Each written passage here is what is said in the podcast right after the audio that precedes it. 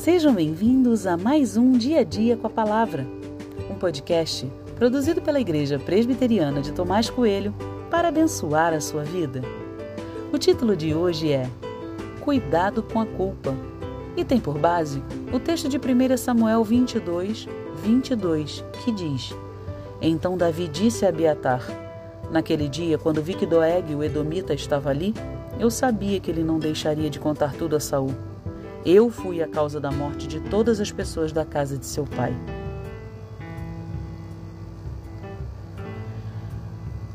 Houve grande derramamento de sangue. 85 sacerdotes tinham sido mortos por Doeg, além de suas famílias. Tudo isso por conta da busca insana de Saul por Davi. E por que os sacerdotes tinham sido mortos? Porque de alguma forma tinham demonstrado acolhida a Davi, e olha que eles nem sabiam que Davi era um fugitivo do rei. Quando a história chegou aos ouvidos de Davi, ele se sentiu responsabilizado por tudo que tinha acontecido. Ele sabia que se não tivesse procurado os sacerdotes, nada disso teria acontecido.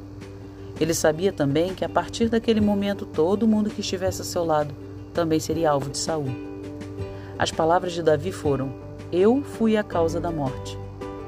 Fiquei pensando como essas palavras são duras e pesadas como elas representam dor e lamento, como elas representam um sentimento de culpa. A culpa é um sentimento de responsabilização por um mal cometido, seja de forma intencional ou não. De alguma forma, todos nós somos culpados por algo que foi feito ou pela não realização de algo. Minha questão é outra: é o que fazemos com o sentimento, pois percebo que a culpa pode nos destruir emocionalmente, levando-nos a uma atitude de abatimento. Davi se sentiu responsável pelo que tinha acontecido e não há como mudar isso. Isso é um fato. Contudo, a atitude seguinte de Davi não foi efeito de sua culpa. Ele olha para frente, toma novas atitudes para que outro mal não aconteça, por isso ele acolhe os que sobraram na matança. O que está feito, está feito. Se foi errado ou não, não há como mudar o passado. Se houve erro, o que precisamos fazer é pedir perdão e ponto.